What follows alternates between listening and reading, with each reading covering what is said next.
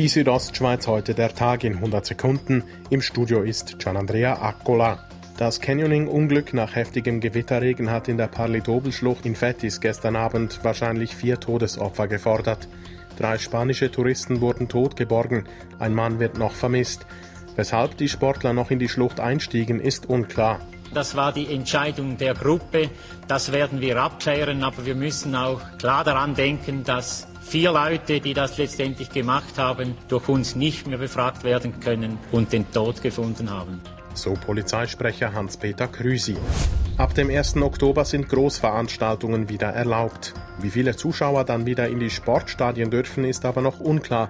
HCD-Präsident Gaudenz Domenik hofft, wenn man effektiv die Stadien kann füllen kann, mit äh, Zuschauern, dann sieht es ganz anders aus, als wenn wir äh, nur leicht über den 1000 sind am Schluss. Ob die Eishockeysaison wie geplant am 18. September startet, ist noch unklar.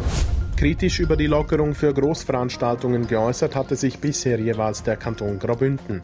Jetzt sei man gefordert und mache sich an die Umsetzung, so der Bündner Gesundheitsdirektor Peter Payer so dass man am 1. Oktober bereit ist und dann allenfalls auch wirklich größere Veranstaltungen durchführen kann.